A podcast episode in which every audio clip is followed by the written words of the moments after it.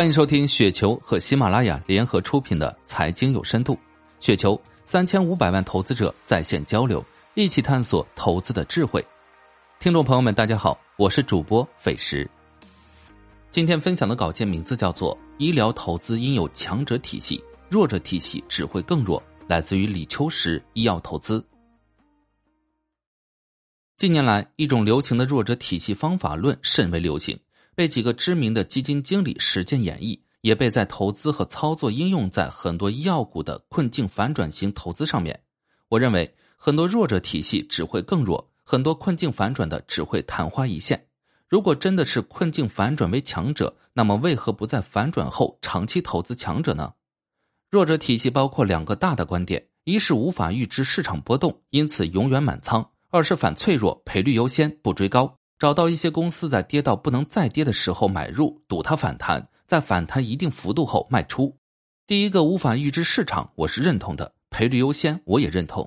但是长期持有不造成永久性亏损的长期投资，投困境反转博反弹然后卖掉的方法论，我十分不认同。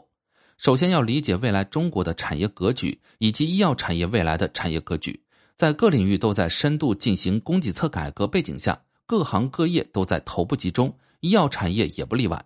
未来形成国际上的 Big Pharma 和 Biotech 并重格局，无论药还是医疗器械都是这种情况。那么，一些不符合这个大的产业机构方向的仿制药、中药注射剂、医疗器械、中低值耗材、生化 IVD 等等竞争激烈、无任何创新转型升级能力的中小企业，困境只会持续加剧。现实如此残酷，哪来的反转呢？这是个大的向上行业趋势下无奈的向下小趋势。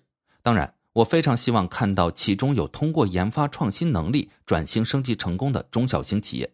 那么，在证明转型成功的企业后，应该是长期的持续成长，也就是成为强者。其次是投资格局和方法论的问题。如果弱者体系的困境反转能够博得百分之五十以上的胜率，每个获利百分之三十以上卖出，其他亏损不到百分之十离场。那么投资组合的收益也不会太高吧？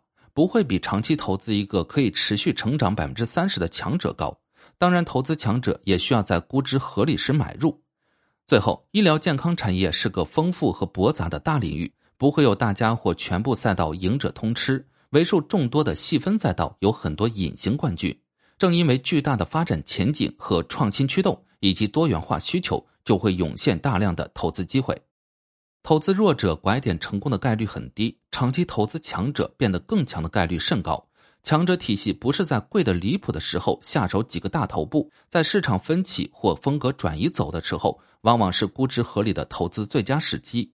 弱者体系太累了，哪有那么多拐点企业？不如深入研究产业格局，发掘产业结构可能变化的方向，还有医药创新和颠覆发生的方向，然后长期投资几个可以长期强者的头部。或者隐形冠军们，以上就是今天的全部内容，感谢您的收听。